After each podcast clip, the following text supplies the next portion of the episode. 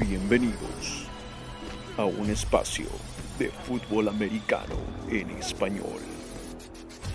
Ajusten sus oídos y colóquense el casco parlante.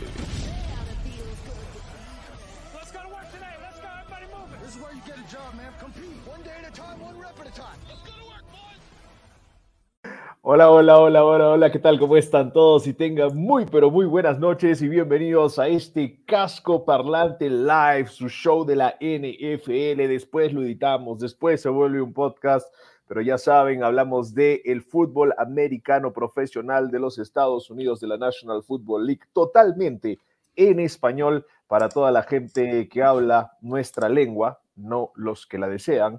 Y por supuesto, vamos desde Canadá hasta Tierra del Fuego y bienvenidos a todos los que nos siguen desde Qatar. Saludos a la gente de Qatar. Eh, tuvimos uh, seguramente alguien por ahí que nos, que nos está siguiendo. Queremos saludarlos. Mi nombre es Simón Carpio. Estoy en todas mis redes como Cicalo Sports. Hoy día en vivo desde la ciudad blanca de Arequipa. Aquí nací yo y aquí no me quedo. El señor Thornberry, uno de nuestros pilares, nos acompaña el día de hoy, mi querido pragmático y ahora bautizado como el Berry Berry, Berry, ¿cómo Berry estás esta semana después de semana 13 de NFL? Los Seahawks son otra vez el mejor equipo de la humanidad. Hemos ganado, nadie nos para hasta llegar al Super Bowl, el reverse jinx en tu cara, Rodrigo, jajaja, ja, ja. todo felicidad. no los tengo que volver a elegir, muchachos. Esa era la regla. Ganan, no tengo que volver a elegir a los Seahawks. Y no solo eso, ganaron los Lions. ¿Qué está pasando en el mundo? ¿Qué está pasando en la NFL? Ganaron los Lions y al último segundo, con touchdown de último segundo. Eh, esto no lo puede escribir ni, Spielberg. Eh, está pensando hacer la película. Gente linda, saludos para todos los que se están conectando. Primero contarles que Rodstad no puede estar con nosotros, está tras bambalinas ayudándonos mientras da su examen en su curso. ¿Ah? Él hace 40 cosas a la vez, una de ellas es jalar. Eh, Rod, por favor, trata de no reprobar el examen, es lo único que te pedimos. Tom Berry, ¿qué dice la gente? Ahí Carlos eh, Bermejo nos pregunta si es que si es que está un poquito malito por la vacuna, si es que puede nombrar un escudero para que reclame su premio. Ya da por sentado que el premio es suyo. ¿Qué tal, qué tal es confianza, no? Y no solo eso, yo no entiendo qué tiene que ver con la vacuna, con aguantar un ratito y meter un emoji de acá a una hora. No, no entiendo. Si te es difícil, programa tu computadora para que haga eso, Carlos. No, en verdad, un gusto tenerte. ¿Qué más nos dice la gente de Thornberry? ¿Quién más está aquí?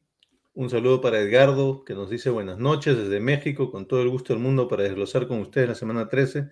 Un saludo, Edgardo. Espero que todo haya salido bien con la operación de Rodrigo una pronta recuperación para él. Me imagino que todo salió bien, si no, no estaría acá este, viéndonos, ¿no?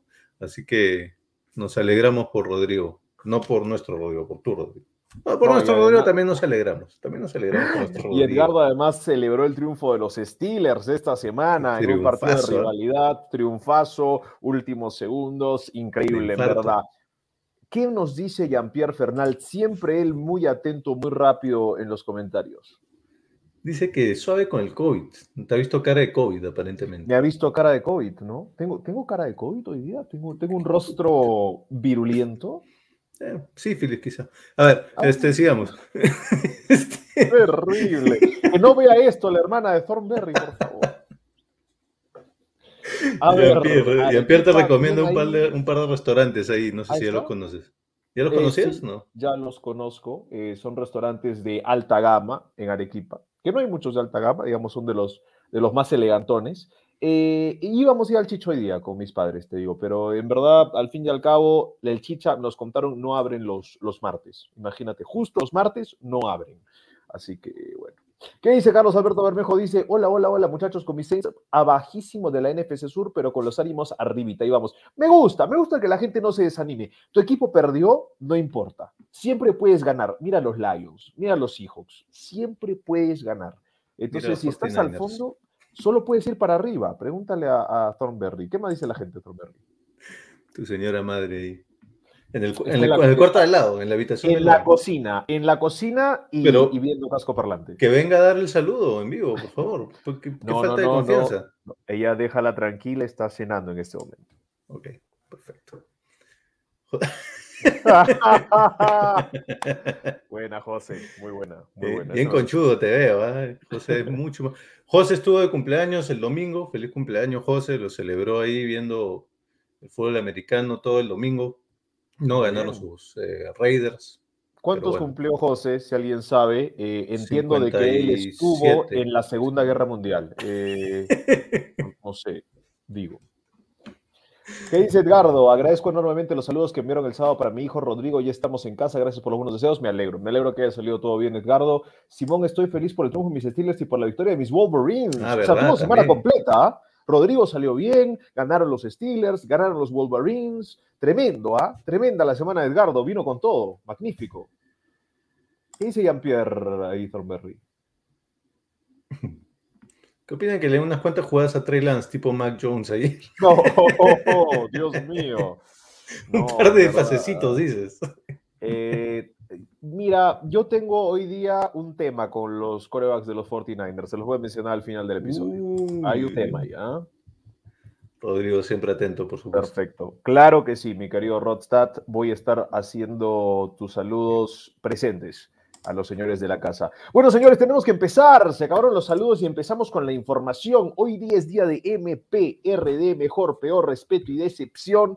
Y por supuesto, vamos a tocar la semana 13, vamos a tocar todo lo que ha pasado en una semana muy intensa, muy intensa. No sé si hubieron muchas sorpresas, pero hubo mucha intensidad. Siento que ha subido la intensidad en esta semana de la NFL. Vamos con los mejores. Y como siempre, los mejores Thornberry llegan gracias a Rodstad.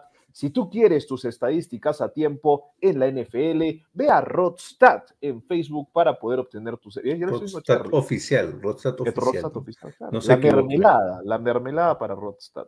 Primero, antes de empezar con el MPRD, porque siempre me pegan con esto, Rodstad siempre nos dice, antes del MPRD, Ah, tiene que perdón. venir el playoff picture, señores. Primero tenemos que ver cómo está cada equipo para entrar a la semana 14, que ya el jueves se viene semana 14, partido candente. ¿Cómo está la AFC Thornberry para que la gente sepa quiénes están yendo a playoffs?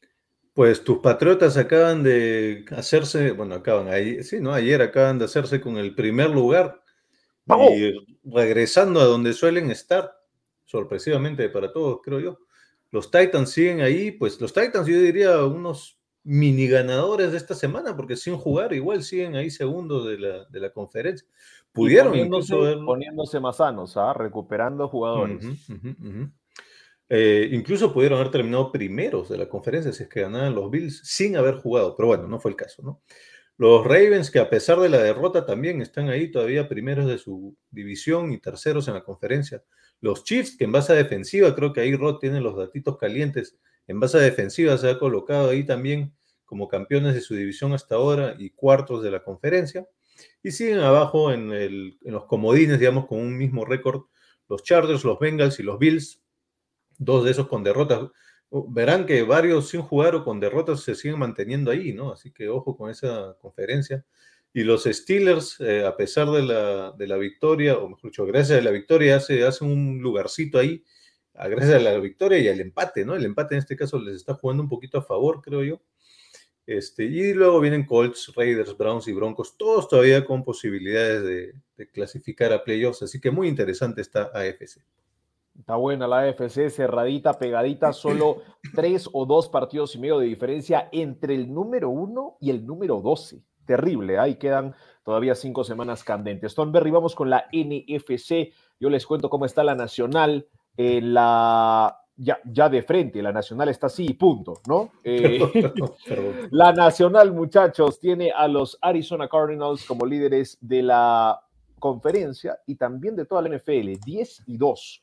Tremendo el récord de los Cardinals y eso que tuvieron partidos sin su coreback y receptor estrellas.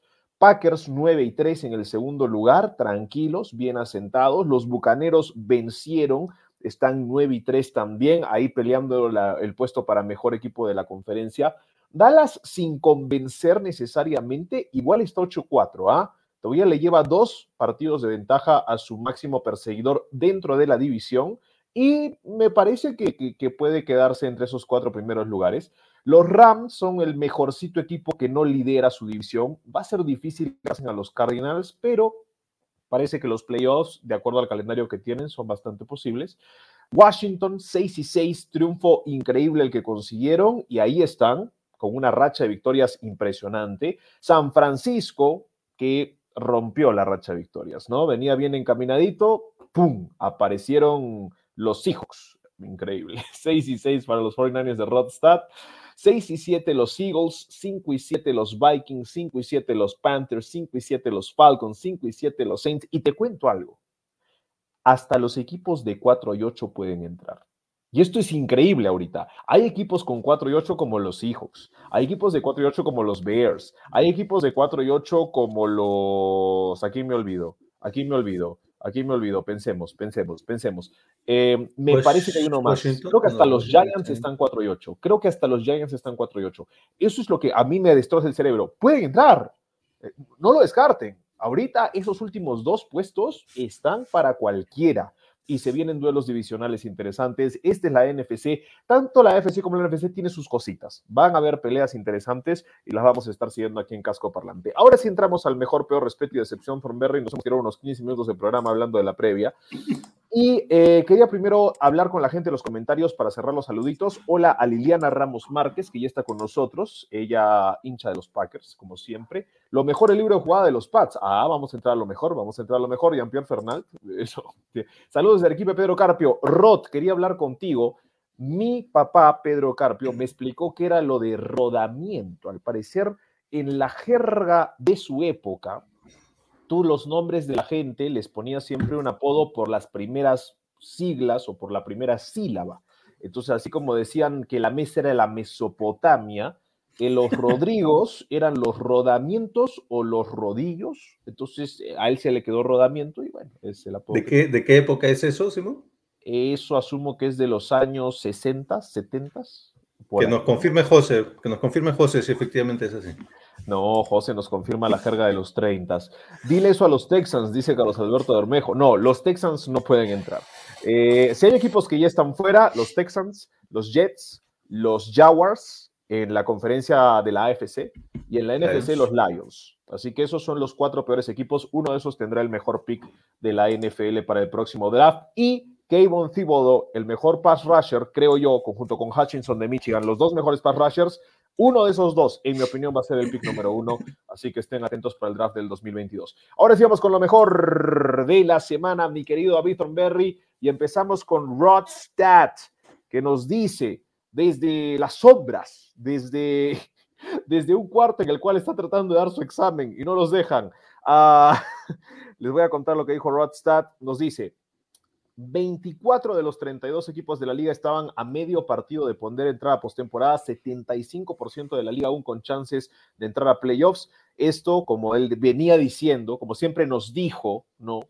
Eh, tiene esa costumbre, una de las temporadas más competitivas que ha visto. Y su mejor, señores, es defensa de los Chiefs. Ese es su mejor para esta semana. Dice que gracias a ella el equipo de Kansas está en primer lugar de su división, cuartos en la AFC, están permitiendo 17 puntos o menos en los últimos cinco partidos, todas victorias y completan una rancha de cinco victorias o más por novena temporada consecutiva. Lo que era el punto fuerte de este equipo, que era el juego aéreo, todavía no ha dado los réditos que se esté esperando. Segundo partido consecutivo que los Chiefs no anotan un pase de touchdown. Ojo, Tres de estos sin anotar pase touchdown en la temporada. Todo es por tierra o gracias a la defensa, pero están en el primer lugar de su división, una de las más complicadas de la liga junto con la AFC Norte y logran su victoria número 12 contra los Broncos desde 2015. Es raro ver que los Chiefs no estén conectando en ofensiva, pero él está seguro que en algún momento sacarán chispas lo que será ese partido de los Chargers y Chiefs en Los Ángeles el jueves por la noche en la semana 15.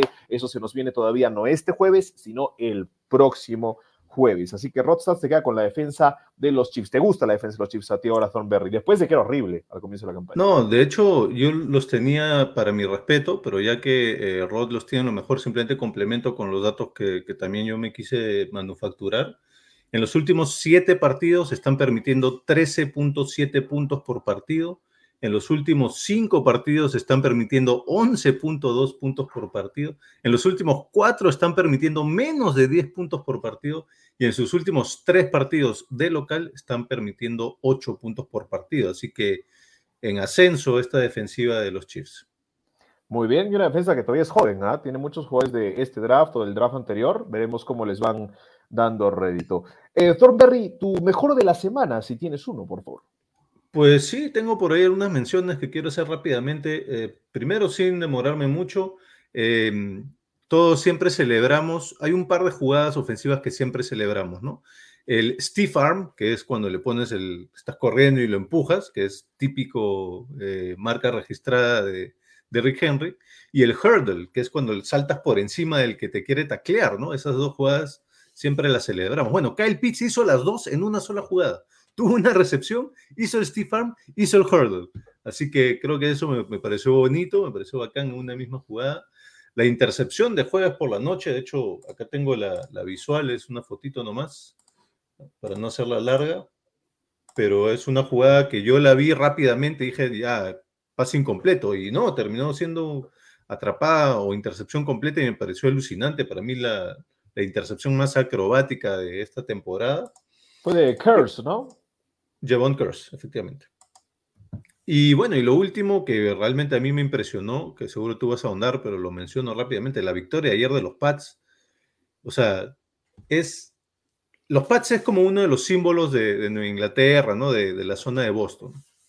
Otro de los símbolos es Larry Bird, y lo que hicieron ayer los Pats me hizo acordar mucho a Larry Bird, porque Larry Bird tenía la costumbre de que iba donde el defensa, el que lo marcaba, y le decía, mira, esto es lo que va a pasar en la próxima jugada. Voy a empezar de la esquina de allá, voy a correr hasta la otra esquina, voy a usar un par de, un par de cortinas, como eres buen defensa vas a poder seguirme, luego voy a hacer el curl, voy a salir a la media luna, voy a recibir y voy a tirar en tu cara y voy a meter swish sin que toque el aro. Son pura red. Mira, y lo hacía tal como le había dicho a su defensa, lo hacía.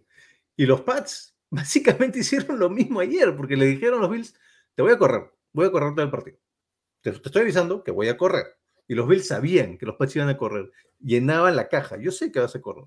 Igual en la garganta, como dicen en inglés, hasta el fondo. Increíble cómo encuentran maneras de ganar estos Pats increíble eh, Bill Belichick, como no sé, el conjuro, cada vez que hay temas climáticos, siempre juega a favor de los Pats. Ayer tenían una patada de gol de campo de 33 yardas, creo, los Bills, fuera por el viento. Increíble, me quedé sorprendido con cómo puede seguir ganando Bill Belichick y los Pats. No puedo discutir con tus mejores, Thornberry, ¿ah? eh, impecables. me gusta mucho. Ah, bueno, muchachos, yo también traje mis mejores, como siempre, cosas picaditas, a ver si a ustedes les gustan. Y vamos a empezar con mejor de mejores.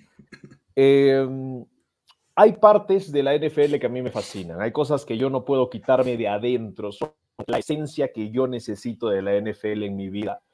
Y esta semana mostró eso esta semana vi clásicos, clásicos que te vas a acordar por el resto de tu vida. Y creo que hay cosas que, son como que no pueden salir de tu mente y se van a quedar para siempre y son partidos divisionales increíbles. Y hay que mencionarlos uno por uno con sus arruguitas. Yo no entiendo ni a los Seahawks ni a los Niners. Creo que jugaron un partido errático los dos pero era como ver el accidente de tren más hermoso del mundo, honestamente. Eh, los Seahawks perdían el balón, los Niners perdían el balón, había un fumble, una intercepción, un touchdown, regresaban, penalidad, problemas en la línea y de repente un bombazo de 50 yardas y tú decías, no, no puedo, mi corazón no puede, ¿qué está pasando? O sea, Tom Berry, yo no sé cómo tuviste ese partido, pero yo creo que tú decías, perdimos, perdimos, y de repente ganamos, ganamos, ganamos, perdimos, perdimos, ganamos, ganamos. O sea, esa montaña rusa, los Seahawks nunca se la van a olvidar. Y creo que demuestra de que los partidos divisionales tienen un sabor, y eso es mi mejor de mejores, porque pasó también, claro que sí, en el partido de los Steelers Ravens. ¡Qué clásico! Ese partido fue increíble. Y tú dices, horrible, nadie hizo más de 21 puntos. ¿Qué estás hablando? Fue un partidón. Fue increíble cómo defendían, cómo se mataban por el balón. Se notaba que los dos estaban ardiendo, buscando cada pelota muerte y que la última jugada sea un intento de conversión de dos puntos para ganarlo. Eso me pareció genial, no importa si lo convirtieron o no. Partido divisional en el frío, en Heinz Field, toallas por todas partes y última jugada. Eso es los partidos divisionales y finalmente el mejor, el que tú hablaste, Patriots Bills, duelo divisional de nuevo, clásico. De acá a 30 años vamos a hablar de esa vez que en el 2021 a Belichick se le dio por lanzar tres pases todo un partido y decir, no me importa, juguemos como los Packers del 36 o algo así, ¿no? O sea, vamos a correr todo el partido, formación y fullback, vas a ser mi mejor jugador del partido y eres alemán y te llamas Jacob Johnson. Y ese va a ser el mejor jugador del partido. Nadie lo tenía. hay cosas que yo creo, esta semana para mí es memorable por eso y es por eso mi mejor semana de la NFL hasta ahora. Clásicos, clásicos que nunca me voy a olvidar toda mi vida me voy a acordar el intento de dos puntos de Lamar Jackson después de fallar un pase con Andrews abierto para ganarlo. Toda mi vida me voy a acordar Belichick eligiendo lanzar tres pases todo el partido en un día en que los vientos movían los postes como si fueran, no sé, muñecas. Y siempre me voy a acordar de esa semana que Russell Wilson rompió la maldición que estaba teniendo con los Seahawks y ganaron un partido que, como dice Thornberry, ¿quién te dice que no ganan el resto? ¿Quién te dice? yo, yo, yo te digo que te el resto. Bueno, entonces sumaría a esos clásicos divisionales sumaría el Lions Vikings, ¿no? Este, y también su manera de ganar de los Lions. Y último segundo para no tener una segunda temporada consecutiva en ceros.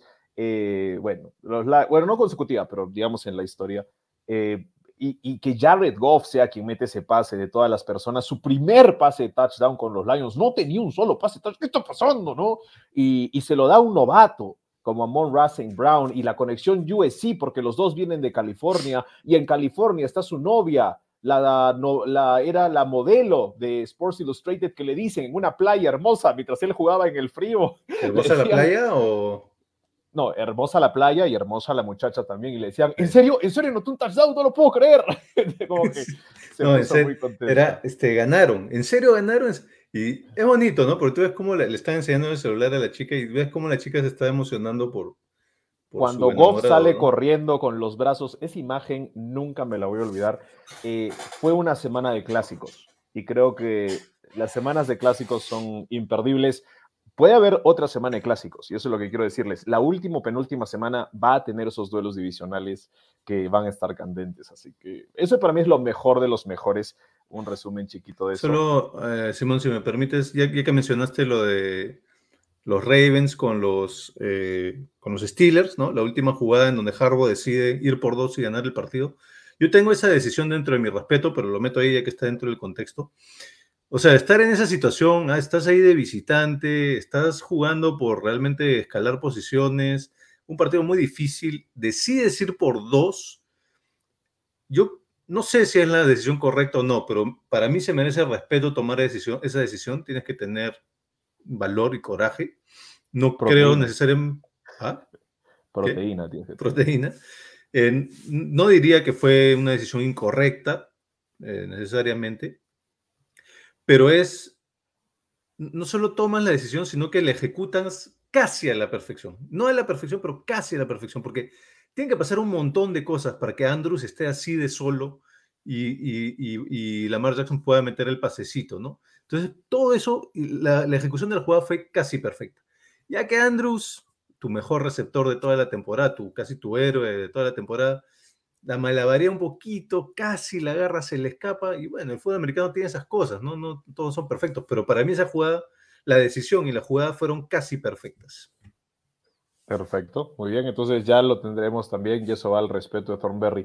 Les vamos a darle picadito de mejor para que Thornberry vaya decidiendo qué fue lo que más gustó de la semana, muchachos, y ustedes también pueden poner su opinión. Antes los vamos a leer porque ustedes también nos están dando sus mejores. ¿Qué nos decía la gente Thornberry eh, Simón, ¿qué sería los Simonís? ¿Lo creas o no? A mí de chiquito me decían Simonís, por el, lo que usas para limpiar los autos, ese Simonis, esa crema. Ah, me decían Simon en Garfunkel. Me decían Simon Says, por el jueguito, Simon. Simón dice. Eh, y me decían Oye, imbécil. Simon. uh, había, no, no, me decían también, había un artista, no me acuerdo, eh, Simon de, de Bon, Simon, ah, el de Durán Durán creo que es, Simon de Bon, de Paul, algo así, no me acuerdo. Pero sí, ahí están los apodos. ¿Qué dice Liliana Thornberry? Eh, me parece que muchas defensas tienen esa tendencia de menos a más. Sí, eh, bueno, los Pats, lo decíamos, los Chiefs, los Bills, los Pack, tus, tus propios Packers. Eh, hay varias defensivas ahí que se están haciendo notar. Bueno, los Cowboys también, ¿no? El año pasado no, no demostraron mucho y este año han sorprendido a todos con su defensiva.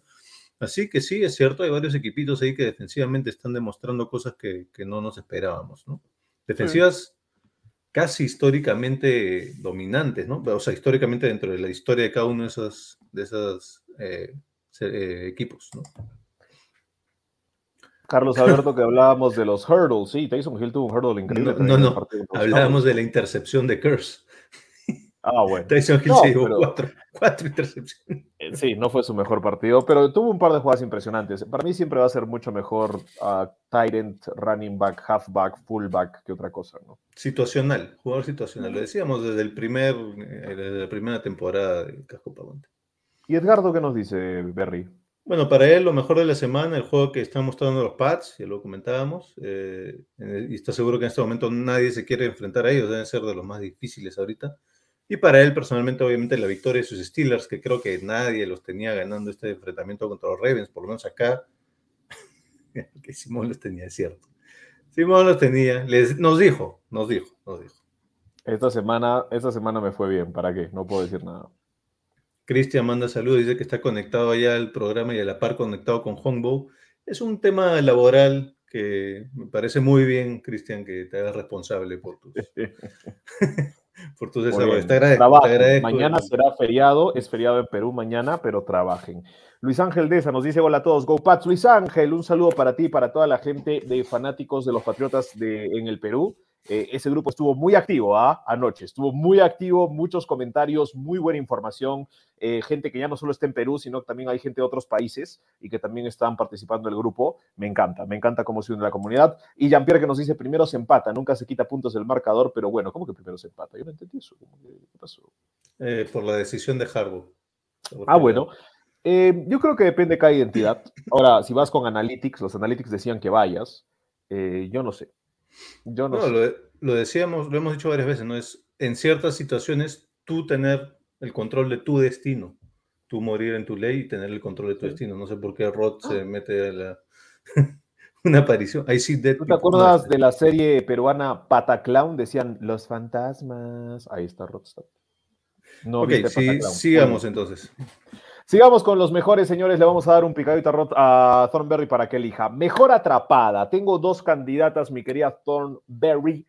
Fue una Berry mejor atrapada. La atrapada de James Conner con los Cardinals de una mano en el segundo cuarto para touchdown. Se estiró, ¡pum! La agarró en una mano. 14 touchdowns para James Conner este año. ¿Quién- O sea, si tú tienes a James Conner en tu fantasy, sé sincero, lo cogiste en la ronda 7, en la 8, no lo cogiste antes.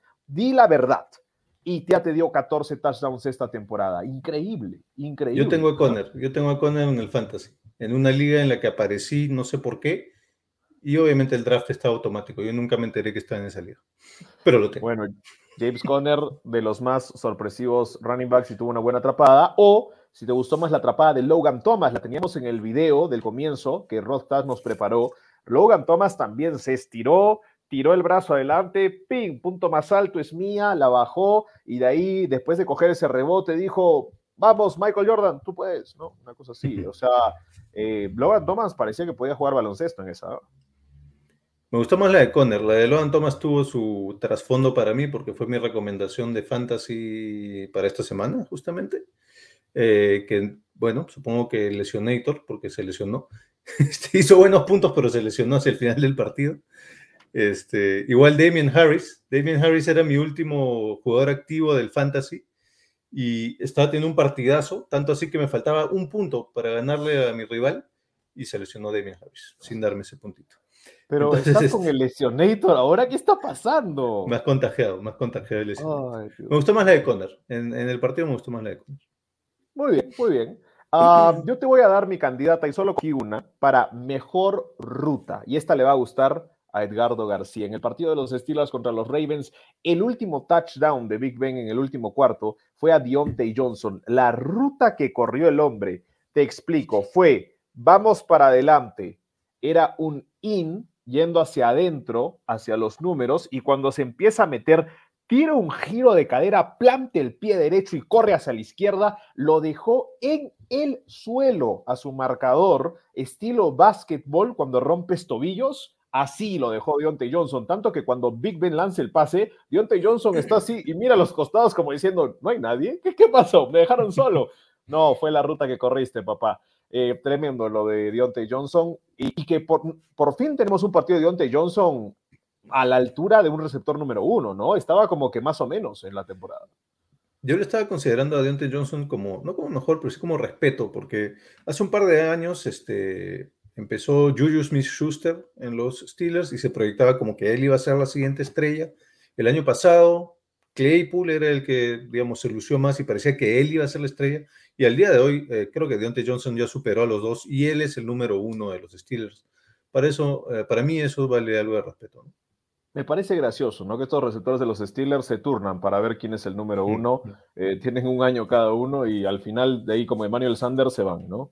Como Mike Wallace, se van, ¿no? Todos los receptores de los Steelers se van. ¿Te acuerdas? Mike Williams fue adaptado por los Steelers, se fue. Sí, claro, claro. El otro día me confundí él con, no me acuerdo quién, ¿te acuerdas? Con alguien me estaba confundiendo. Correcto, ahí está. Ah, vamos con mejor jugada. Tengo un par de candidatas para ti, mi querido Thornberry, cuál te gustó más. Yo sé que vas a tener tu corazoncito con la que voy a mencionar. En el primer cuarto, los Seahawks dijeron que nosotros no podemos ganar este partido. Ya saben, ajá, ¿ah? Proteína que no podemos ganar este partido. Y agarraron y dijeron, vamos a jugar equipos especiales con Travis Homer. Acarreo 73 yardas, touchdown, snap directo en un fake punt, así de simple. Y Pete Carroll decía, soy un genio, soy un genio, muchachos. Estaba muy feliz. Esa es una de las candidatas. Yo sé que a Thornberry esa, esa le sacó una sonrisa. Y la otra es un double sweep flea flicker para los Bears. Esto yo nunca lo he visto, honestamente. Jugada de Wildcat está David Montgomery en el centro, uno de los receptores es Dalton, snap a Montgomery, sweep de Grant, Montgomery se le entrega a Grant, doble sweep, el segundo es de Dalton y el sweep va por atrás, entonces Grant no se la puede entregar a Dalton, la tiene que tirar de tos hacia atrás como un flea flicker, Dalton casi es capturado, sale y Grant es el que corre la ruta de Will, y se la lanza Dalton por encima de toda la defensa. Yo estaba como que, ¿dónde está la pelota? ¿Cómo, cómo saben los Cardinals cómo defender esto? Esta no estaba en el papel. Matt Nagy tal vez sea despedido, es muy probable, pero yo te digo algo, como coordinador ofensivo de los más creativos de la Sí, bueno, no solo por el corazoncito, sino porque justamente no sé si la semana pasada o la anterior decíamos, hay algunos entrenadores que son muy tradicionales, ¿no? Muy tradicionalistas. No les gusta arriesgar, no les gusta ser creativos, son muy vieja escuela, Belichick, y hablamos de Pete Carroll, ¿no? Y que Pete Carroll te saque esta jugada, o sea, total, totalmente me sacó de, de cuadro y, y, me entusiasmó, ¿no? Ahora, claro, va a ser una en un millón en toda la temporada, después va a seguir siendo el mismo señor aburrido, pero este, pero esa a mí me impactó más. Y de que no has nominado una que me gustó mucho fue, si mal no recuerdo, creo que era para una conversión de dos puntos de los Chargers, hicieron su LA Special, ¿no? En donde, no me acuerdo si Mike Williams justamente o Keenan Allen, Keenan Allen creo, le suelta el pase a Herbert y Herbert recibe para la conversión de dos puntos, que la, también la ejecutaron a perfección y los agarraron totalmente por sorpresa los Bengals. Así que esa también la, la pondría en las nominaciones de mejor jugada. Me gusta, me gusta, me gusta que venga preparado, señor Berry. Yo te voy a dar una que no la puse como mejor jugada porque no funcionó, pero me pareció tal vez el intento más chévere que he visto de onside kick en toda la temporada y tal vez en toda mi vida. Justin Tucker hizo Rabona. Sí, sí, sí, hizo Rabona para el onside kick. Hay que estar mal del cerebro, uno, y dos, haberlo practicado como loco. O sea, el tipo tiene que ser un fanático del fútbol soccer. Fue corriendo y tiró la, la rabona de, Recoba, tiró, no sé qué hizo, la de Cuaresma. O sea, poco más y, y gira la cadera, ¿no? A lo Dak Prescott. Me encantó. No funcionó, pero eh, si ya funcionaba, le daban el premio Tucker, ya no, no se, parábamos de jugar, ¿no? Eso estuvo muy bonito. Sí. Bueno, también, ahora... ¿no? Porque se, se, exponía a él ser el primero en recibir el, a él ser el primero en tener que dar un golpe, ¿no? Contra tremendos, él siendo pateador. Eh, pero interesante, interesante recurso. Gran pateador, además cantante, Justin Tucker, para los que no saben, canta ópera y también este, hace jugaditas de Rabona. Mejor celebración, ¿te gustó más la de Ryan Griffin, el ala cerrada de los Jets, que hizo el no spike? El no spike, ¿sabes cómo es el no spike? Agarras la pelota, todos están haciendo el spike, ¿no? Agarró la pelota, hizo así, y la pelota se quedó en su mano y, y se la quedó. No salió nunca. Yo dije, ¿eso fue a propósito o se arrepintió del spike? No, no estaba seguro. Ryan Griffin me pareció interesante la celebración. Y, o la de Tabea. Vita Bea Surfboard después de una captura, gran captura, y que te capture Vita Bea es como que te capture un mastodonte, pesa más de 330 libras del hombre, y de ahí se tiró al suelo, y él es Vita Bea, asumo que tiene algún tipo de conexión hawaiana, filipina, de la Micronesia, Macronesia, se tiró al suelo y comenzó a hacer el, estoy empezando a hacer el paddle para de ahí subirme, ¿no? Nunca subió Vita Bea, ¿no? Porque difícil con ese cuerpo tirar una... la tabla no aguanta tampoco, pero esas son las dos que más me gustaron. ¿O te gustó otra?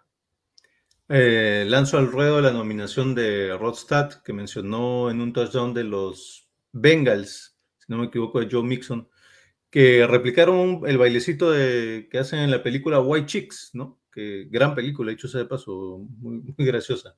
Entonces, este, imitaron uno de los bailecitos y también muy, muy entretenido. Sí, esa estuvo muy buena. Esas fueron las mejores celebraciones. Um, y le voy a dar a Thornberry ahora la chance de ver qué también conoce a algunos jugadores de la NFL. Vamos a nuestra parte de mejor desconocido de la semana. Señor Thornberry, ¿sabe usted quién es Riley Patterson? Sé quién es Riley Patterson porque lo estoy, lo estoy usando para burlarme de, de alguien, de Christian. Ay, sí. Riley Patterson, para los que no saben, muchachos, fue el pateador que contrató esta semana el equipo de los Lions. Y quién sabe, tal vez la cábala de los Lions. ¿Qué pasa si siguen ganando con Riley Patterson? Este muchacho es de Edwardsville, Illinois, fue a la Universidad de Memphis. Ojo, Memphis trae muy buenos pateadores. No puedo decir los nombres porque no me los sé de memoria, pero yo ya sé de algunos dos o tres drafts en estos últimos siete años y yo me acuerdo pateador de Memphis. Así que cuidado. Eh, salió undrafted este año, estuvo en el Practice Squad de los Vikings, Practice Squad de los Patriots y ahora el pateador titular de los Lions. Eh, en este partido me parece que metió, ¿cuántas patadas? Metió un par de puntos extra y metió un gol de campo. Y el gol de campo larguito, ¿ah? Y en un momento clave del partido. Así que Riley Patterson, ahí, uno de los desconocidos de la semana, le voy a dar otro, señor Thornberry. Usted que es fanático de los Colts, ¿qué posición juega Dion Jackson? Me suena esquinero. Dion Jackson es un corredor de los Colts que como ya estaban ganando por 40 mil a los Texans, decidieron ponerlo y anotó touchdown, anotó su primer touchdown en su carrera. Eh, había estado en la escuadra de prácticas, lo trajeron como tercer o hasta cuarto corredor touchdown de Dion Jackson, así felicitaciones a él, es un novato de la Universidad de eh, Duke, eh, salió fuera del draft este año. Y finalmente, yo sé que usted ya lo conoce, señor Thornberry, pero la historia de Brian Johnson, no el cantante de ACDC, ¿eh? Ojo. No lo conoce. ¿Quién es Brian Johnson? No lo conoce. Bueno, el pateador que era de los Saints, lo conoce muy bien Carlos Alberto Bermejo, lo votaron. Ah, el que falló, el que falló los puntos extra, el que falló los Exacto. dos puntos extra. Y de ahí lo contrata, adivine usted quién, el Washington Football Team. Y esta semana les faltaba una patada para ganar el partido. Brian Johnson hace famoso más de 40 yardas adentro. Brian Johnson haciendo muy buenas primeras impresiones en su primer partido con el Washington Football Team, que tampoco, o sea, habían tenido un chico que se llamaba Blewett, o sea, ya era peligrosa la posición. Y Brian Johnson, segundo intento de equipo esta temporada, se queda en el Washington Football Team después de un muy buen partido. Pateó muy bien Johnson esa semana. Tus pateadores de la Universidad de Memphis, Jake Elliott y Stephen Goskowski, que justamente se enfrentaron en un Super Bowl hace un par de años. Así es. Buen, buen dato, buen dato. Brian Johnson de Virginia Tech, ¿ah? para los que siguen las universidades. Bueno, esos eran los mejores desconocidos que tenía esta semana Thornberry, para que la gente también los conozca. Y te iba a dar una último mejor que a mí me gustó. ¿Qué te pareció el look de Gardner Minshew esta semana? El, a, lo, a lo ochentero, ¿no? A lo aviador. Me gustó. ¿Y sabes qué me gustó? A lo Top Gun, sí. Y vi cómo se emocionó después del partido celebrando con su papá, ¿no? Eso me pareció bien, bien emotivo. También estaba, está casi igual de feliz que Jared Goff con su novio. Eh, unas- a mí casi me saca unas lágrimas, ¿ah? la celebración de Minshew con su eh, papá. me Para imaginaba. los que no saben, imaginaba. se puso los aviators, los lentes, el bigote clásico de Minshew y tenía la casaca, el bomber jacket y los jeans así tipo 80. Y bueno, después del partido que se jugó, tremendo partido de Gardner Minshew, ¿ah? uno de los mejores backups de la liga ahora. Mejor gracioso, sí te voy a dar este que yo lo vi y me pareció increíble. Saludos a los 49ers, ganaron, sí, pero igual siguen haciendo estupideces en la cancha. Eh, ¿Qué te pasa, pobre Rodrigo? Es la verdad. Eh, ¿Te acuerdas el peor fall start que vi en mi vida? Fue el anterior de un jugador de los Bucks la semana pasada que literalmente se cayó en cámara lenta y se fue hacia atrás. sí, sí, sí. Ya. Esta semana Alex Mack, el centro de los Niners, hizo algo peor. Eh, Agarra la pelota, la va a poner para snapearla, la pone en el Ah, terreno sí, de juego, hace para hacer el snap, se le va la pelota, se le cae, se le va para un costado, la trata de volver a coger. Y Alex, Mack- Alex Mack, veterano de mil años en la NFL, se le fue la pelota, se le escapó y todos era como que, ¿qué está haciendo? Y el árbitro dijo, ¿eso es penalidad? ¿A ¿Qué, qué cobro? No sé, ya, penalidad, eh, salí de falso. No, debiste cobrar manos de mantequilla o algo así, ¿no? Eh, el centro de los Niners me hizo reír mucho, en verdad, fue el mejor gracioso de esta semana. Yo tengo otro mejor gracioso del mismo partido. Gracioso por el resultado del partido, ¿no? Porque si el resultado hubiese sido otro, no sería el más gracioso, sería lo más triste que he visto en mi vida. Acá lo, lo comparto para que lo vean. ¿Qué es esto? Se- segunda y 43. Oh. Casi, casi medio campo. Segunda y casi medio campo. ¿Qué está pasando? Te cuento algo más gracioso. En ese partido, en ese momento, no me acuerdo quién era el comentarista, Eh, pero el comentarista dice, bueno, eh, los Seahawks han tenido muchos problemas para convertir terceras oportunidades. Ahora vemos por qué. claro, claro, si la segunda es 43, se te complica un poquito la tercera. No, fue muy gracioso, sí. Y aún así ganaron, yo no entiendo. En verdad, te digo, el 49ers Seahawks parecía The Twilight Zone, una cosa así. Eh, Ay, ¿Qué dice la gente, Berry, ya ahora que cerramos lo mejor de la semana? A ver, Liliana dice el fantasma de Rodstad. Estuvo ahí. Está ahí, omnipresente. Carlos dice Berry, Berry. Scary Berry también te puso. Scary Berry. Eduardo dice, eh, los Steelers y Ravens siempre al filo de la butaca, todos dan el 110% y eso siempre, siempre se les va a agradecer a los dos equipos. Ese razón que menciona ese ejemplo de amor a los colores, el de la ruta que mencionaba, ¿no? De Johnson. lindo, linda ruta de Deontay Johnson. Eh, sí, Edgardo, ¿no? De lo mejor que he visto esta temporada es el engaño de patada de despeje de los Seahawks versus los 49ers que se convirtió en el primer touchdown de Seattle. Si lo tienen, o sea, si tienen ahí ese tipo de jugadas, ¿por qué no lo hacen más seguido? O sea, no te digo en todos los partidos. pero, Bueno, una vez al partido, no sé, algo. Honestamente ya no Hemos- tiene nada que perder, hagan lo que sea. Sí, que muestren signos de vida, no sé. Eh, Carlos, hablando de Brian Johnson, el pateador, ¿no? No, no el cantante de sí, él me imagino que no lo quieren matar porque es muy muy buen cantante. Eh, claro que lo conozco. Bueno, Brian Johnson le dio el triunfo al fútbol team. ¿ah? Fácil, le ponen ahora el Washington Johnsons. Sería interesante. No, porque en Estados Unidos tiene otro, otro significado y te acabas de dar cuenta. ¿Qué fue con Rod Álvaro? Está en este momento dando un examen, no de próstata, un examen de su curso muy importante. Eh, y esperemos que haya pasado. Ya nos contará Rodstad si aprobó o no aprobó. ¿no? Sí, no, me dijo que ya, ya tuvo su examen de próstata, pero ha quedado insatisfecho. Va a pedir una segunda opinión, me ha dicho. Me parece Quiere muy quiere bien. una segunda opinión. Ahí está. Ah, vamos con lo peor de la semana, muchachos. Eh, lo mejor siempre nos tarda un poquito y vamos rápidamente con lo peor. Thornberry, usted es siempre el que da la batuta para lo peor de la semana. ¿Qué le dio asco esta semana 13?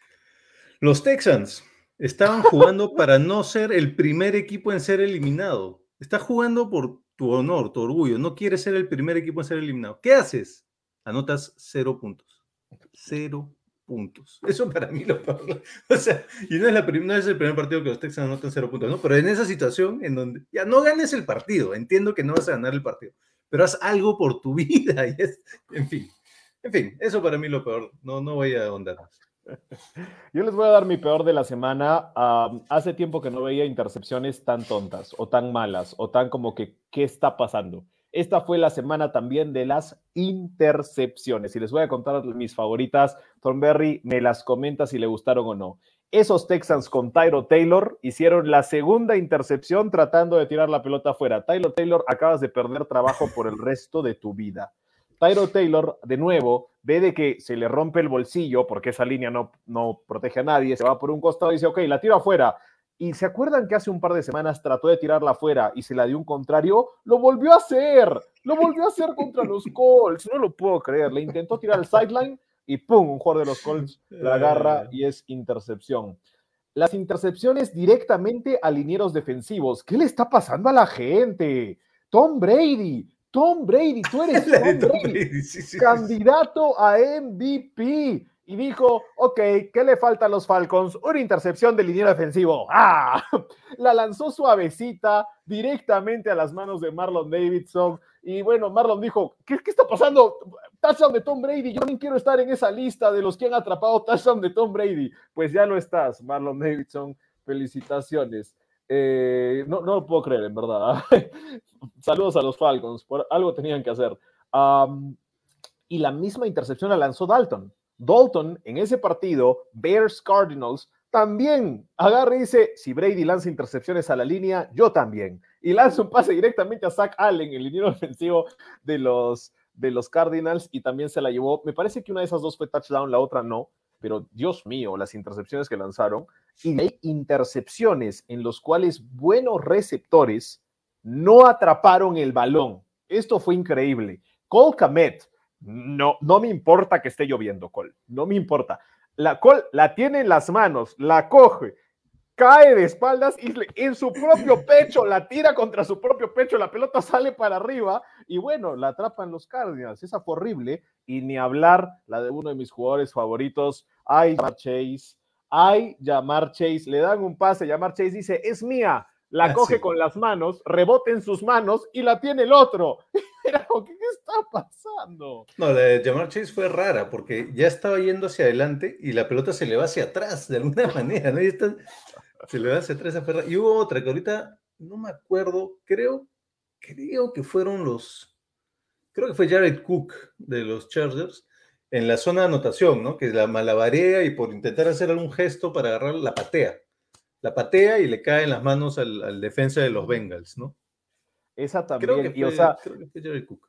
semana de intercepciones bizarras. Para mí eso fue lo peor. Fue divertido, pero al mismo tiempo piensas, el candidato MVP acaba de hacer eso. ¿eh? Mm. ¿eh? Ya hablaremos de eso. Yo tengo un respeto para un candidato MVP el día de hoy. Ya les conversaré al respecto. Ese fue mi peor de la semana. Am, quiero adherir mi mención honrosa rapidito para ya callarme y darle paso a lo que dijo Rod. Em, lesiones. Las lesiones esta semana fueron fuertes, muchachos. Adam Thielen lesionado, probablemente no juegue el jueves, lo más probable. Joey Bosa se lesionó en un momento para los Chargers, dejó, tocó el resto del partido, no jugó. Eh, Chris Gatwin se lesionó en un momento también, tuvo que salir. Miles Sanders se lesionó, que venía una lesión. Logan Thomas se lesionó feo, está fuera por el resto de la campaña. La lesión de Trenton Cannon creo que a todos nos dio como que un pequeño infarto. ¿eh? Para empezar el partido de los Seahawks. Fue solo contusión, esos son los reportes, pero eh, esas fueron las que vi. No sé si viste alguna más. Eh, Harris, Damien Harris que te mencionaba, que me faltaba un puntito. Me faltaba 1.01 para ganar el fantasy y se lesionó antes de eso. ¿no? Y bueno, la del meñique de Barrow. El meñique de Ah, Barrow se veía el- horrible, muchachos. Parecía el mío. Yo- ustedes no saben, ah, este, este, este meñique que yo tengo de acá, este el izquierdo, hace esto. Tam- Tampoco queríamos saberlo, pero bueno. Hace, mira, tiene pancita. ¿Por qué? A mí jugando baloncesto me cayó una pelota de baloncesto justo en la punta y me salieron splinters, me salieron astillas hacia los costados. Y yo hice lo mismo que Barrow, lo acomodé y le puse tape con el otro dedo para poder seguir jugando. De ahí fui a sacarme la radiografía y claro, bueno, ya el dedo ya no, ya no funciona, ni lo siento a veces, pero bueno, cosas de la vida. Um, yo y Joe Burrow somos amigos ahora de, de Meñique. Les cuento la Pinky de... Friends. Pinky Friends. les- Pinky Friends. Primero, eh, no me quería olvidar, hubo mención honrosa de lo mejor para Rodstad, porque voy a, voy a darle crédito a Rodstad. Eh, su mención honrosa lo mejor era los Cardinals, no solo el mejor récord de la liga, sino seis partidos de visita por al menos de 10 puntos han ganado y hay que admirarlos. Así que le doy su Eh, nota a te, Rodstad. te complemento ese dato porque es, está en mi respeto. Son el segundo equipo de la historia en ganar sus siete primeros partidos de visitante por una diferencia de 10 o más puntos. Y eso no pasaba desde el 68. Wow. Bueno, el peor de Rodstad, les digo, y esto le va a gustar mucho a Jean-Pierre Fernal. Peor de Rodstad, Jimmy Garoppolo.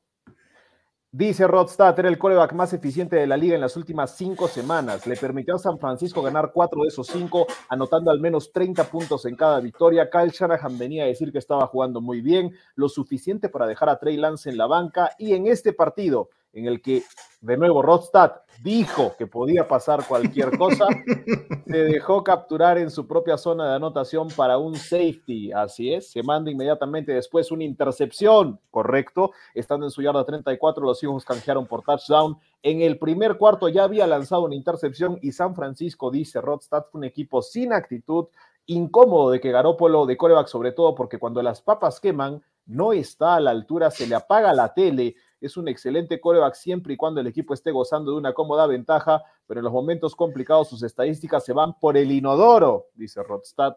Decepciona de gran manera, en riesgo pone las chances de San Francisco de llegar a postemporada. Ahora con victorias de Washington y de los Eagles se pone candente la cosa. Agradece que Minnesota perdió con Detroit porque si no ya estaría San Francisco fuera de los playoffs. Pero igual, felicita a David Thornberry y a los Seahawks por su cuarta victoria. Muy bien, ese fue el peor de Rodstad. ¿Qué dice la gente de los peores de la semana, mi querido Rodstad? Bueno, Lilian dice que nos pasamos por burlarnos a costas de Rod, pero No sé, eh, yo creo que es una eh, amigable connotación sobre su salud y sus exámenes. y Pierre dice que el examen prostático se hizo con el doctor Shaquille O'Neal. Terrible, No sé, no sé. no sé, yo no estuve ahí. Sí, yo tampoco. Este, Julio Casa dice Go Pats. Saludos, Julio, qué bueno eh, verte en el programa. Lo peor fue que le fue mejor a Carolina sin jugar. Sí, Imagino. probablemente.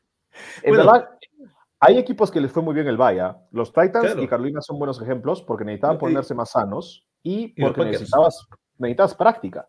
Los Panthers necesitaban practicar con Cam Newton. Yo lo hubiera encerrado en las instalaciones. Le decía, no hay partido, practicas todo el fin de semana. ¿No? Una cosa así. Te iba a decir, los dos equipos que están segundos en sus respectivas conferencias, Titans y Packers, se mantuvieron segundos sin haber jugado, así que les cayó muy bien el, el bye. Es verdad. Liliana- Y muchos Liliana- decían, bye tardío, porque este es un bye inédito. Primera vez que el bye va después de Thanksgiving, es por la nueva temporada de 18 semanas. Eh, muchos decían, creo que al comienzo de la temporada pensábamos, nos va a caer mal, nos va a cortar rachas. Y le preguntaban a Dallas Goddard en su entrevista sobre eso. Y él dijo, pero ahora pienso, va a venir muy bien, nos va a ayudar a poder este, estar tranquilos. Y por ejemplo, los Eagles tienen bye esta semana 14. Yo creo que al revés, ¿no? La mayoría, o bueno, lo que yo he escuchado es que la mayoría de equipos y jugadores pensaba que prefieren el bye lo más tarde posible, porque es donde más necesitan ese descanso, ¿no? Un poco lo que hablábamos la semana pasada, que a estas alturas el bye es importante. Obviamente no se cumplió lo que mencionaba en los Raiders, pero en líneas generales el bye es importante y mientras más tarde mejor, porque están más golpeados, ¿no? Liliana está de acuerdo con lo que menciona Rod de su peor, ¿no? Lo peor de Garápolo, aunque ella no vio muchos partidos. No te preocupes, igual Garópolo estuvo dentro de lo peorcito. lo- lo- te ponemos el sello de Rodstad en eso. Pero sigue guapo. Hacemos el top 5 de, de QBs más guapos. No, no estoy preparado. Bueno, ese- quieres horas de, de- de filmación para poder Yo este, preparar. necesito, yo necesito chequear eh, el tape. Instagram. Tiene que ver el Instagram, que ver el tape. ¿Qué dice? Lo peor sin duda fueron los Bengals. Después de ganarle a mis Steelers, juegan en casa contra los Chargers y juegan basura. Creo que se, se lleva bien con Rod, ¿no? Tiene, tiene matices similares a Rod con, la- con las cosas que le molestan, ¿no? Y para no fallar como cada semana los pateadores que fallaron puntos extra. Y sí, El nuevo pateador de los Jets, Kessman, se llamaba ese chico, se llamaba porque claramente ya no tiene trabajo. Eh, falló dos puntos Bueno, extra y sale, sale, dijo, no vuelvo a patear nada todo el resto del partido. El, el anterior, a Mendola, eh, pues tampoco, ¿no? También les, les, les costó bastantes partidos. Esta Ah, semana se fallaron, sí. se fallaron ocho puntos extra. La tercera mayor cantidad de la, de la temporada. Hay que tomar en cuenta, hay muchos equipos que recién han contratado a patear esta semana. El Washington Football Team fue una, fue una de las esas, los Lions fue otro. Eh, no es tan fácil tener pateadora, y te lo mostró Folk. Folk tiene una patada en que él la quiere mandar fuera de los postes, porque sabía cómo iba el viento, y el Claro. viento la mete. Vas, Sí. hace lo contrario, vas, la tira por el medio, y el viento la saca. Entonces, imagínate, ese es, o sea, pateadores hay, pero poquitos. Sí, solo quería decir, eh, ocho puntos extra fallados, sin embargo, solo seis goles de campo fallados, la menor cantidad de toda la temporada, empate con la semana 10. Muy bien. Eh, ¿Qué nos dice Álvaro Castro? Se organizará una junta para el Super Bowl con los cascos parlantianos, obvio con certificado de vacuna, solo los que tienen tercera dosis, o sea, los mayorcitos. Sí, yo, yo no entro ahí, seguramente. Am, a mí me Podríamos ver 2020. de, de intentar hacer algo, ¿no? ¿Qué opinas? Me parece muy bien. Por fin juntar casco parlante para el Super Bowl me parece la mejor idea. Me parece genial. Podemos quizás repetir el mismo lugar del año antepasado, ahí en Barranco, le decimos Me parece buena idea y va a ser calor, así que podemos ir con este, a una, alguna camisa hawaiana, algo así, medio estilo LA. ¿Por qué? Es en SoFi Stadium el Super Bowl este. Y Álvaro pone jugos refrescantes para todo el mundo. Listo. Claro que sí. Cerrado. Muchachos, hemos pasado de lo peor y nos vamos a meter a nuestros respetos de la semana. Y les voy a comentar mi respeto porque yo me he venido súper respetable. Todos han hablado de los candidatos a MVP. Al comienzo del año hablaban, Josh Allen va a ser increíble. Josh Allen, mal partido contra los Jaguars. Lamar Jackson está rompiendo la corriendo. Lamar Jackson comienza a lanzar intercepciones. Nos encanta el trabajo de Kyler Murray. Se lesiona. Eh, no encontramos más corebacks. Mahomes no era el candidato. Mahomes tuvo una primera parte de año horrible. Eh, Justin Brady. Herbert, inconsistente. Tom Brady acaba de lanzarle un pase de intercepción a un liniero defensivo y de los Falcons. Y todos me dicen, pero entonces a quién ponemos? Hasta Derrick Henry tenía que ser un candidato y se lesionó. Alvin Kamara siempre nos gustó y se lesionó. Se lesionó Dalvin Cook, que estaba corriendo increíble. Jonathan Taylor tuvo un partido de asco contra los bucaneros, menos el último cuarto. ¿A quién vamos a tomar? Pues yo les digo, ¿Va a ser un defensivo? No. mi candidato MVP, muchachos, y tomen esto en serio y deberían verdaderamente considerarlo en la liga, porque este año ha sido muy raro y es momento. ¿Puedo, puedo intentar adivinar? Diga usted, sabía, ya lo ya. dije. Ya Cooper sabía iba a ser Cup. Cooper Cup. Señores, yo no sé cómo en casco parlante, lo he revisado, no le hemos dado respeto a este hombre todo el año. tú, le, tú le has dado respeto, tú lo has mencionado para un poquito, un poquito. Pero ahora, respeto, respeto. Y esta semana 13 se lo lanzo en la cabeza. Cooper Cup no solamente tuvo ocho recepciones, ciento y pico yardas, un touchdown contra unos Jaguars que no hacen nada. Los números de Cooper Cup esta campaña son exorbitantes. Primero, para ser sinceros, líder en recepciones, tiene ya 100. Tiene ya 100. 100 es la meta y ya llegó a 100. El siguiente tiene 14 recepciones menos es el líder en targets, 136. Mejor dicho, saben que le van a lanzar a Cooper Cup, tiene doble cobertura a la mitad del partido. Igual es el líder en targets de toda la liga. El siguiente tiene nueve targets menos. Líder en yardas, 1366. El siguiente tiene 157 yardas menos.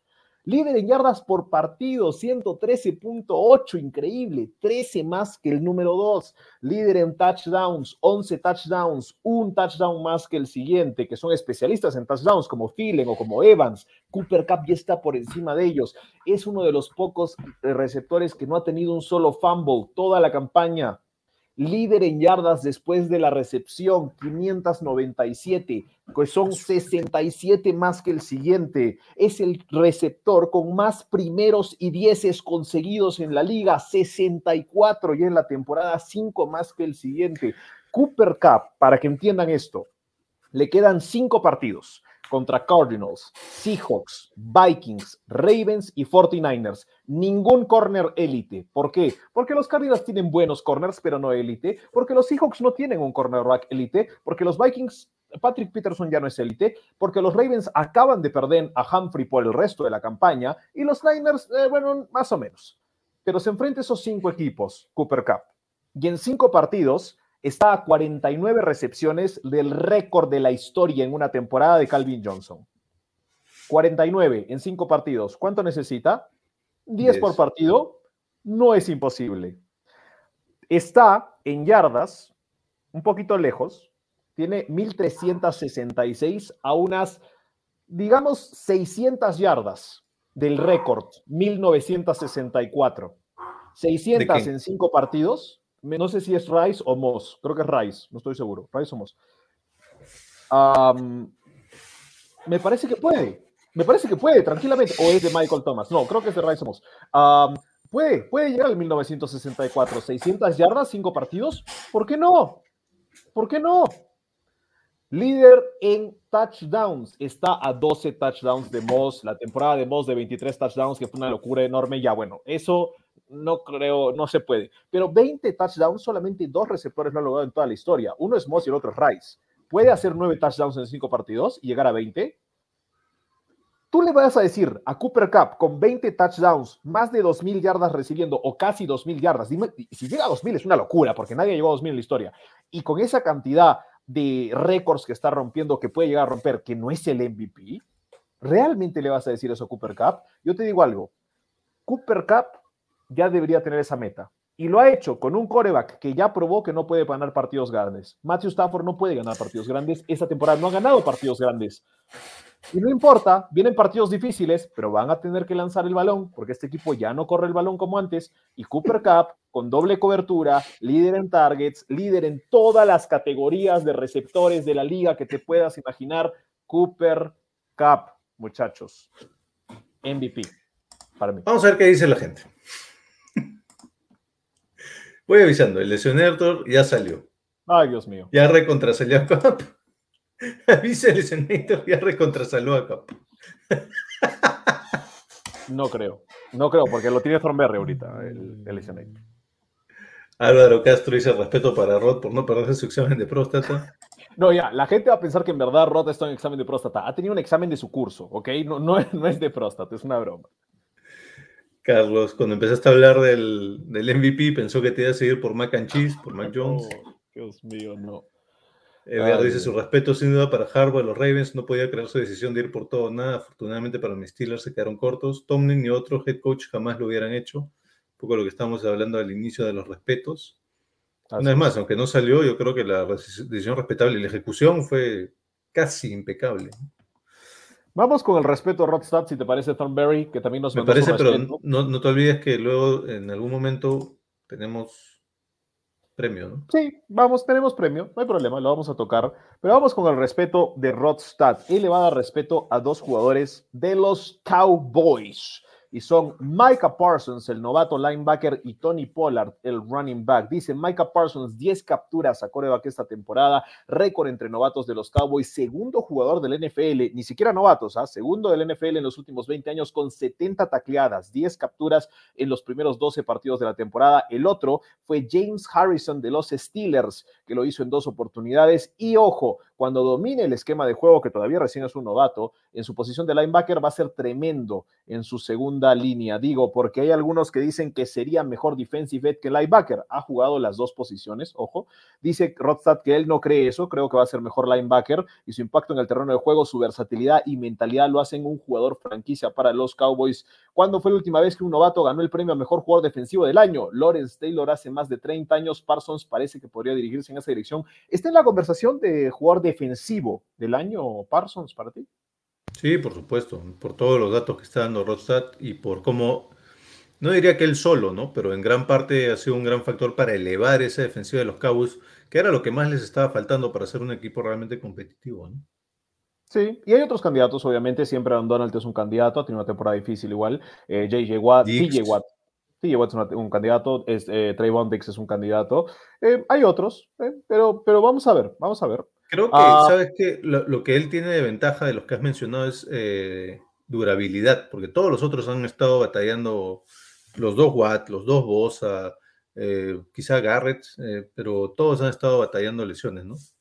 Sí, es verdad, es verdad. Y bueno, los números de Dix, si llegan a ser exorbitantes, también puede ser. O el corner de los Pats, eh, JC Jackson, también tiene una cantidad de intercepciones ya cuantiosa. ¿ah? Lo de Pollard, que también le quiero dar respeto a Rosta, nos dice, lo veía mencionando la semana pasada, él siempre lo dijo, siempre lo dijo. Bueno, Eh, Pollard, eh, no voy a decir nada, pero Pollard ya yo, lo lo, habíamos yo lo recomendé, yo, yo, yo le di respeto hace unas semanas, es verdad. Yo, le- yo le di Eh, respeto la primera semana, pero ya, ok.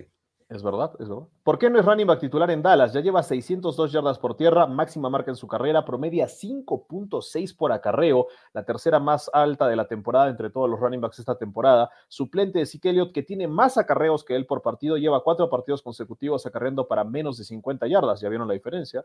No se da lo suficiente, no se le da suficiente respeto a Pollard. Su touchdown de 58 fo- yardas fue el touchdown por tierra más largo de los Cowboys en los últimos cinco años y se lo hizo a los Saints, que son una muy buena defensa por tierra. Eh, y eso es desde que sí que era un novato. Esperamos que esa jugada sea la que finalmente haga despertar a Kellen Moore y el corredor titular dentro de poco sea Pollard. Dice, este equipo de los Cowboys ha jugado tres partidos en 12 días. Meritorio lo de Dallas, que le ha servido este sí. partido para recuperar la confianza. Ojo que los Saints era, un, era, era una de las mejores defensivas por tierra hasta que los Eagles les corrieron por encima, ahí dejaron, no sé qué pasó, dejaron de serlo. Y ahora Y creo-. Sí, y ya lo mencionábamos, creo que tú lo dijiste hace un par de semanas, Simón. Creo que justamente el éxito de Pollard es justamente porque Zeke hace el trabajo sucio y luego él entra como el, como le dicen, el, el reliever, el pitcher de, El one-two punch, el relief Eh, pitcher. el relief pitcher, ¿no? Entonces, ¿Tú te acuerdas hace la el- el combinación de Jonathan Stewart y de Angelo Williams en los Panthers de Cam Newton que llegan al Super Bowl? claro. Ese, ese e- era, te me acuerdo que era el Smash and Dash, ¿no? Smash and dash. Las canciones de los running backs antes tenían nombres. Yo me acuerdo la de Cedric Benson con... ¿Esos Bengals? no, eh, Bears, que los Bears que llegan al Super Bowl con Rex Grossman. Tenían a Cedric Benson y alguien más. Ah, no me acuerdo. Pero era una combinación también de running backs, tum, tum, la de los Colts, Joseph Adai y, ah, uh, se me fue el nombre. Ya, mi memoria no es la misma, pero también tenían un one-two punch en running back y les funcionaba bien. Creo que, creo que es lo que pueden hacer los Cowboys, volver a un one-two punch. Pocos equipos realmente tienen un verdadero one-two punch eh, y creo que si le dan un poquito más de acarreos a Pollard, igualan, ¿no? Y ahí pueden hacer el, el golpe verdadero. Sí, puede ser. Me gusta. Su respeto, señor Thornberry, ya sé que mencionó un poquito, pero díganos a ver si tiene algo más. Sí, ya fui soltando algunos, pero me queda uno. Este, ¿A qué mariscales de campo hemos criticado en este programa en las últimas semanas? Yo puedo hablar por mí. Yo he criticado siempre a Goff, siempre a Wentz, siempre a Tua. La semana pasada me burlé en una sola oración de Heineken y de Minshew, en una. Eh, a Big Ben. Eh, obviamente he criticado a Russell Wilson.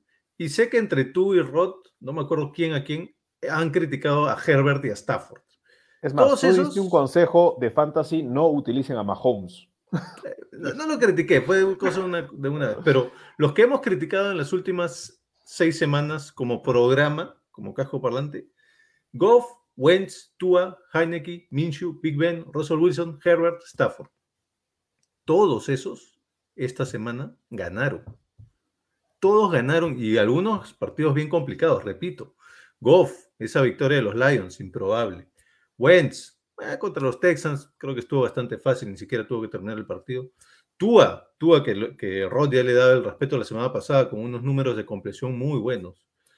Heineke, que tú le das respeto, yo lo criticaba, este, en Las Vegas.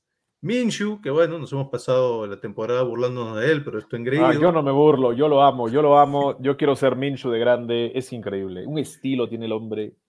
Minshew con una buena victoria contra los... eh, ¿A quién le ganó? Jets. Los Jets. Big Ben, ya estaba, ya decíamos, ya está, ¿no? Ya debería retirarse. Y bueno, le gana el partido dificilísimo a los Ravens. Russell Wilson, que ya lo estábamos despidiendo de Seattle, y bueno, probablemente igual se vaya, pero igual ganó un partido importantísimo divisional.